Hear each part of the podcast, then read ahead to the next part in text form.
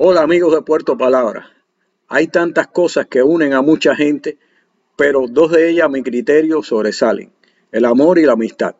Tal vez la amistad generalmente sea más perdurable, pero no podemos por eso desdeñar el amor entre esos sentimientos tan primarios.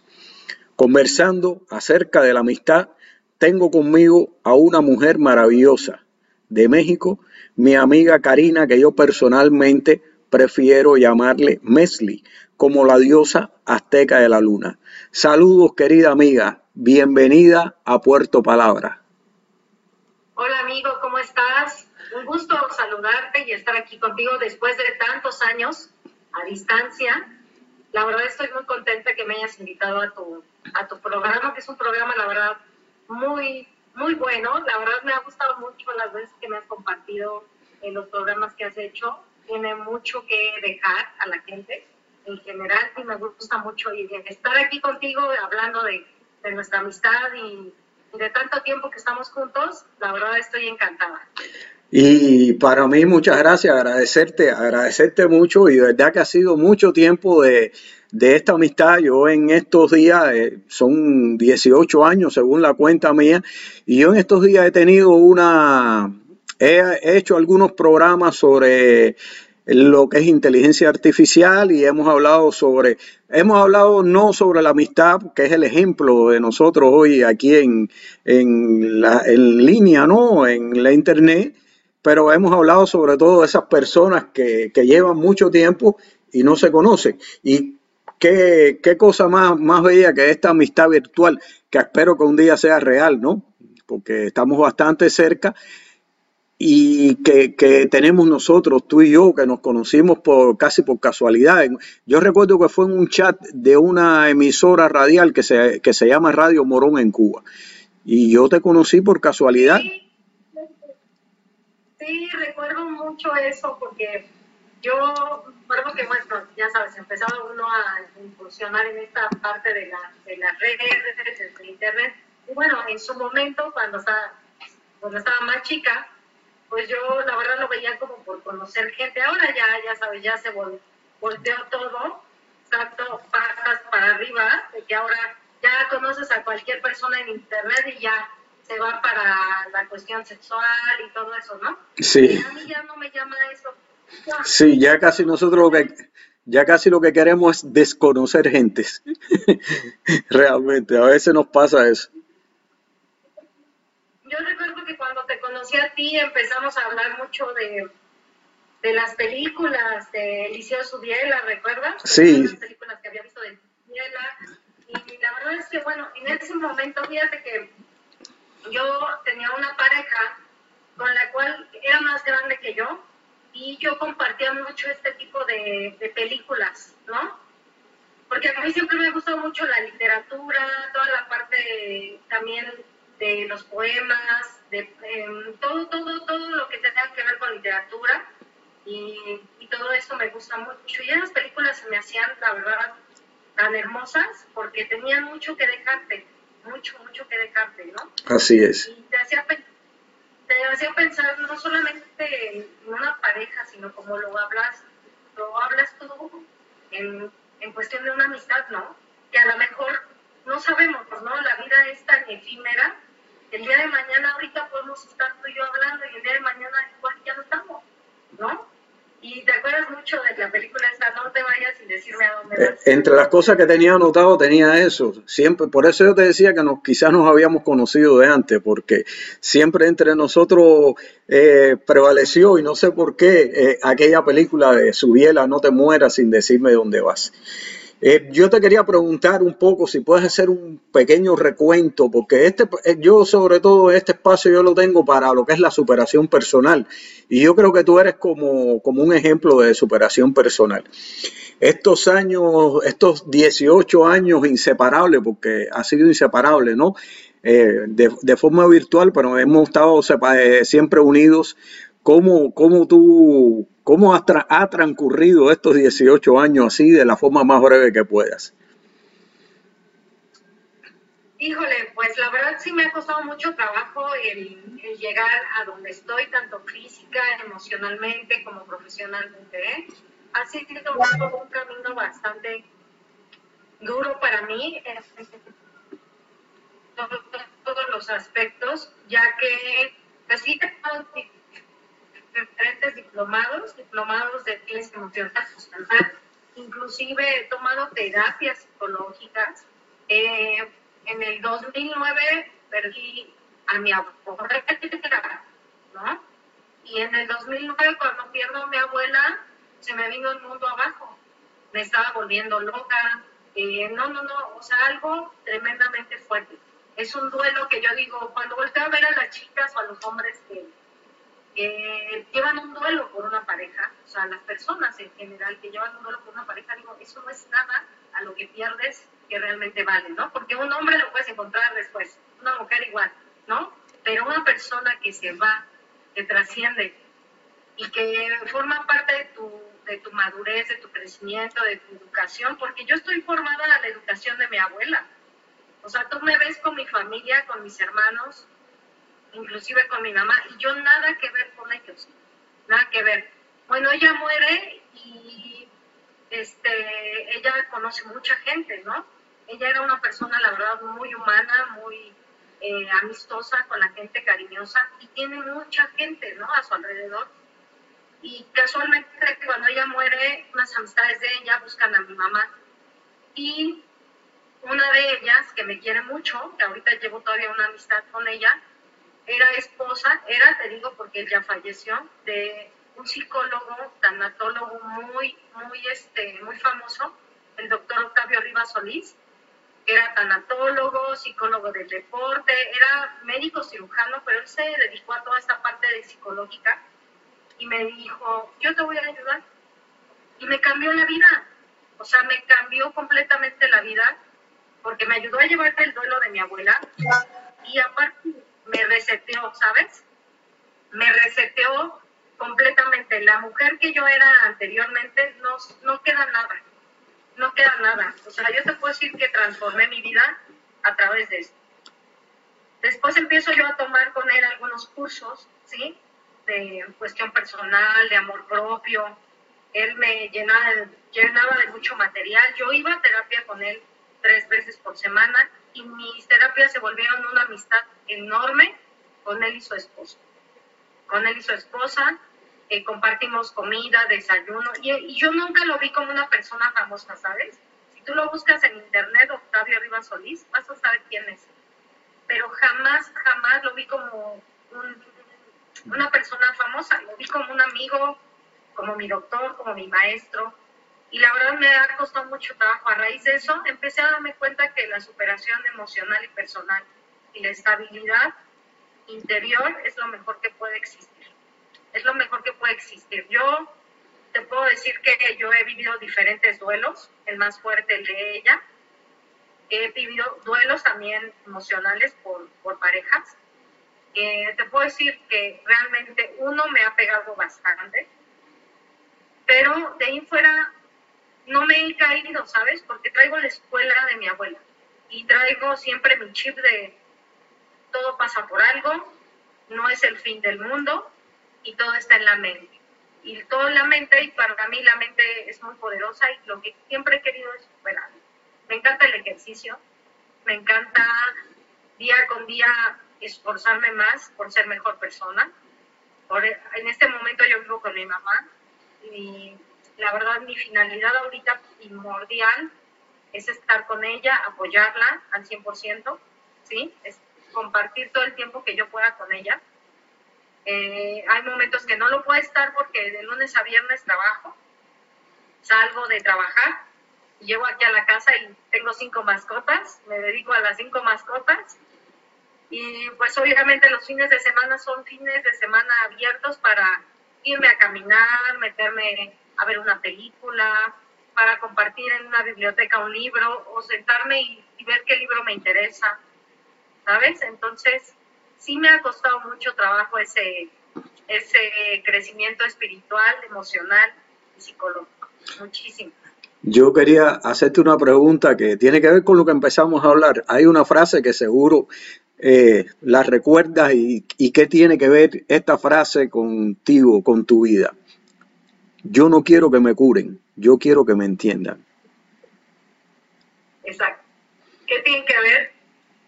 Pues porque es muy complicado que la gente, tú puedas entablar una conversación con alguien que te ponga atención, porque el arte de toda comunicación es saber escuchar y aprender, aprender a escuchar, ¿sí? Y que te escuche.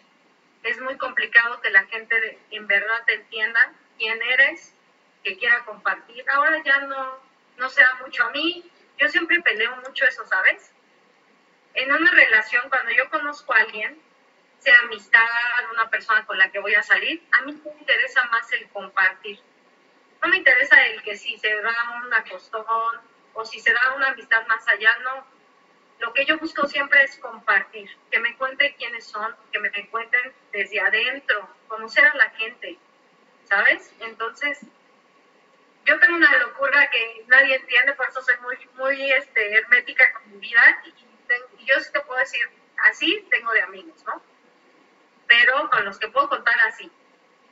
Yo tengo, yo donde pase la gente me quiere, la gente me estima, pero sé que no eh, con toda la gente puedo abrirme como, soy, ¿no? Y realmente eh, me, me, encanta que la gente que se, que se siente enfrente de mí pueda escucharme, entenderme, ¿sí? Y a lo mejor si no me entiende, pero que me escuche, solamente escuchar, porque eso es lo que siempre mi abuela en paz descanse me decía, aprende a escuchar. Las personas se acercan a ti para que las escuchen.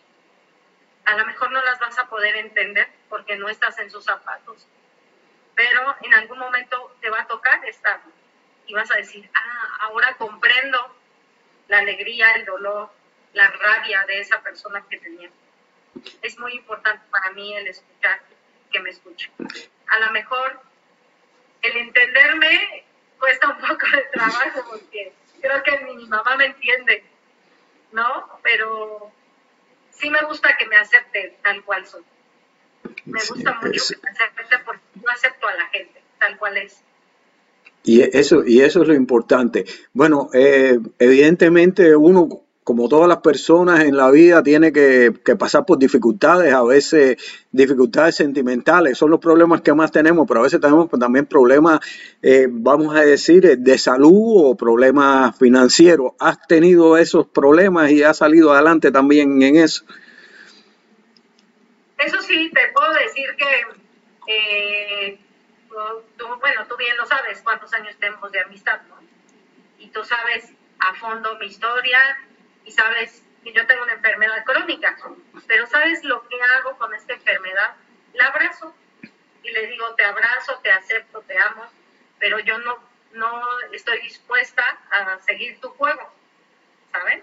Entonces yo he salido adelante, me dicen, no, pues esto, pues yo lo amo, ¿no? Es que, eh, es que no sé qué, no me importa. Yo no puedo hacer ejercicio, yo no me puedo asolear, yo no me puedo este, bañar con agua muy caliente.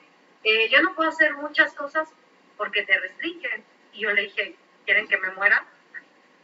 Soy hiperactiva, no puedo dejar de hacer esto. En su momento me dice el doctor, es que te tienes que, tienes que sacar un certificado de, ay, se me fue el nombre, cuando no invalidez, sino discapacidad me dice, tienes que sacar un certificado de, discapacidad. Y yo le dije, nunca. No, es que ese certificado, mira, te dan una beca, te dan dinero, eh, no, no lo voy a hacer. Y en medio, pero en, en, en medio de todas estas cosas que puedo decir de dificultades, yo te, de pronto un día te veo eh, boxeando. ¿Cómo es que a mí decía, pero ¿qué hace ella boxeando? Y te vi de boxeadora, que creo todavía practicas boxeo. ¿eh? Ok, ya el box lo tengo, ya tengo muchos años en el box. Y acaso desde el, casi terminando de cuando murió mi abuela, creo que cuando murió mi abuela en el, en el 2009 yo empiezo a ocupar mi mente, ¿sí? Y empiezo a incursionar toda esta parte del ejercicio. Y creo que mucho antes del 2009, creo que desde el 2006 empiezo con esta parte del ejercicio y mi primer deporte fue el box. El primer deporte así al 100 y que yo sigo practicando es el box. Después empecé con, a correr, he corrido hasta 21 kilómetros y después, hace algunos años, empecé la parte de las pesas. Entonces, todo lo combino, corro, hago box y también peso. Es algo que, que jamás voy a dejar. Creo que en ningún momento me ha tirado algo para poderlo dejar. Y, y eh, te iba a hacer una pregunta, ¿y tu, y tu, y esa fragilidad femenina tuya, eh, esa fragilidad física y emocional, en la práctica de deporte te ha ayudado a, a mantenerla o te ha afectado esa fragilidad? No, al contrario, me hace más fuerte el deporte para mí, sea el deporte que sea, este, es una terapia. Siempre he dicho que, el hacer ejercicio es una terapia para mí. No podría dejar de hacerlo porque mi mente se mantiene ocupada, ¿sí? Energéticamente, pues saco todo lo que traigo, ¿sí? Más en el box. Yo creo que si traigo un duelo, rabia, coraje, alguna emoción que, que me esté afectando, el box me ayuda mucho a sacar esa energía, ¿no? A sacar todo lo que yo traigo. Me gusta hacerlo y creo que si no lo hiciera yo estaría muy mal. De hecho, en algún momento no he podido hacerlo, un día, dos días, inclusive cuando me operaron de la vesícula, de la vesícula, estuve desde febrero hasta mayo sin hacer ejercicio. Ya te imaginarás. Mm, me imagino. Ya te imaginarás, o sea, de mal humor, ¿no? De verdad no quería ver a nadie, me sentía muy irritable, me sentía así de, o sea, le cuestionaba al doctor todo el tiempo, ¿cuándo puedo hacer ejercicio? ¿En qué momento me puedo incorporar? Oye, no puedo ir por lo menos a ser caminadora. O sea, estaba yo ya como león enjaulado, te lo juro. Horrible, horrible. Es un vicio, es un vicio. De verdad, no lo quiero decir así, pero en realidad es un vicio. Y, y, ahora, de forma, en este mismo momento, en este preciso instante que estamos tú y yo conversando, ¿cómo, cómo ves la vida? ¿Cómo es tu vida en este momento? En este momento me siento contenta. Ahorita que estamos conversando, me siento muy contenta. Muy, muy contenta. Creo que eh, me di este espacio porque tenía muchas ganas de platicar contigo, de verte, de interactuar y asimismo, bueno, ser participante de tu programa, de ese programa que me has compartido y la verdad me gusta mucho. Y pues me siento muy contenta de estar aquí en frente de ti y platicando y contestando todo, toda tu pregunta. No, yo de verdad que también me siento muy contento. Eh, habíamos planificado eh, esto desde hace mucho tiempo y de verdad que este primer encuentro, digo este primer encuentro porque espero que haya eh, algunos más o muchos más, ¿no? Que podamos conversar así y que ayude a las personas que nos ven también a que, a que, a que sepan cómo hay que superarse en la vida, cómo hay que superar eh, las dificultades, las dificultades físicas, las enfermedades, los problemas emocionales que son los que más nos tocan. Y bueno, yo te hablé porque para mí tú eres un gran ejemplo de, de esto que estamos hablando.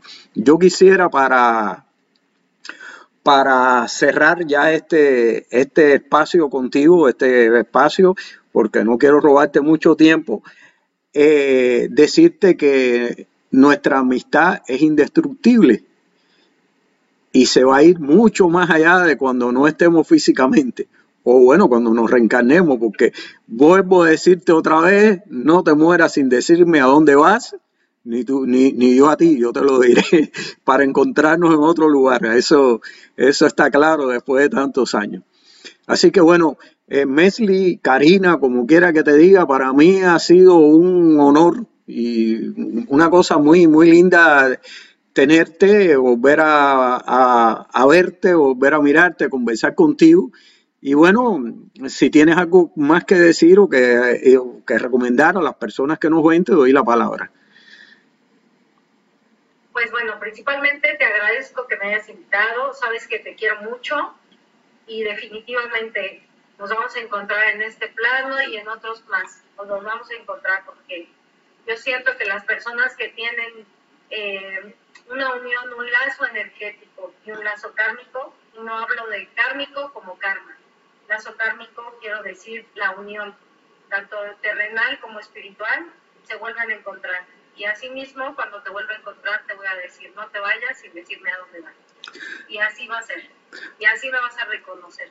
Porque las almas que están unidas se reconocen aquí y en donde sea. Te agradezco de verdad tu amistad, tu tiempo, todo lo que, lo que hemos compartido durante años, todos tus escritos, ajá, todas, eh, todo lo que me has compartido en cuestión de películas, las, las fotos, no, de verdad yo te admiro mucho. Y bueno, lo único que quisiera decirle a tu público es que nunca pongan límites para, para salir adelante. Siempre fíjense eh, una meta para ustedes mismos. El amor propio, ¿sí?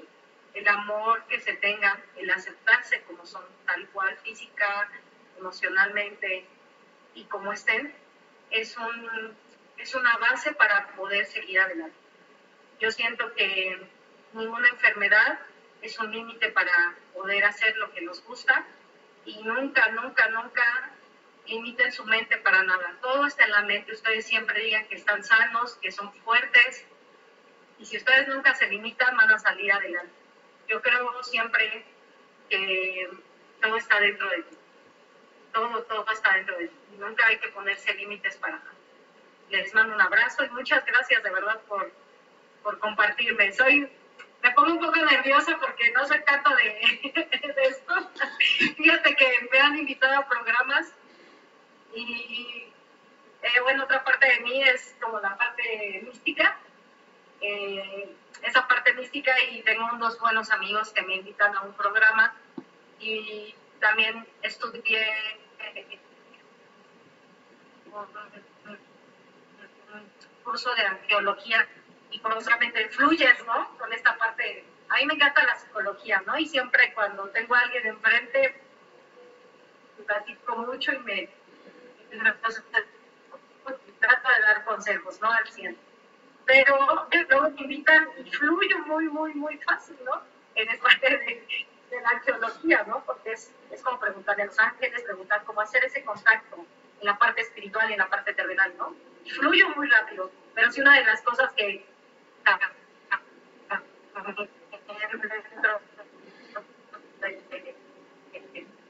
de lo que tú primero con este un curso de fisiculturismo a pesar de que tengo un problema de salud no hubo algún límite para mí. Que me lo advirtieron que me puse muy mal después de eso pero me metí en ese curso y solamente me metí para vencer el pánico escénico y es, para, mí es como un, plus para mi vida, de verdad. Y yo no, no soy de, ese, de, esos, de esos lares, ¿no? De los concursos fisiculturistas, pero si algo estoy segura de que admiro a esa gente, la respeto, no voy a volver a tocar un escenario haciendo eso por lo que ocasionó, pero sí te puedo decir que ahí estoy como medio chueca, pero sí te puedo decir que este que, me ayudó mucho a vencer el pánico en Todos los miedos, las inseguridades, eso me reafirmó quién realmente soy y lo que puedo llegar a ser, aunque tenga una enfermedad, aunque tenga una discapacidad, sea lo que sea, ahí estoy. Sí, la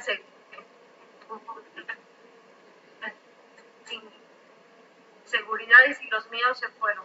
Eh, sé lo que valgo y sé hasta dónde puedo llegar. Así es que creo que si me he trabado un poquito, pido una disculpa, pero es normal. yo pienso que si, vuelvo a salir en otro de tus programas voy a fluir un poco más. Nada más que yo creo ya cuando es la primera vez es normal. Sí, sí, es, normal que, es normal que ocurra. Así. Exacto. No, bueno, de nuevo agradecerte, darte muchas muchas gracias por tu participación, esperar que pronto estés de nuevo por acá y conversar eh, de algún tema eh, específico. Y bueno, eh, decirle a los amigos de Puerto Palabra que, que, hoy hemos estado de lujo.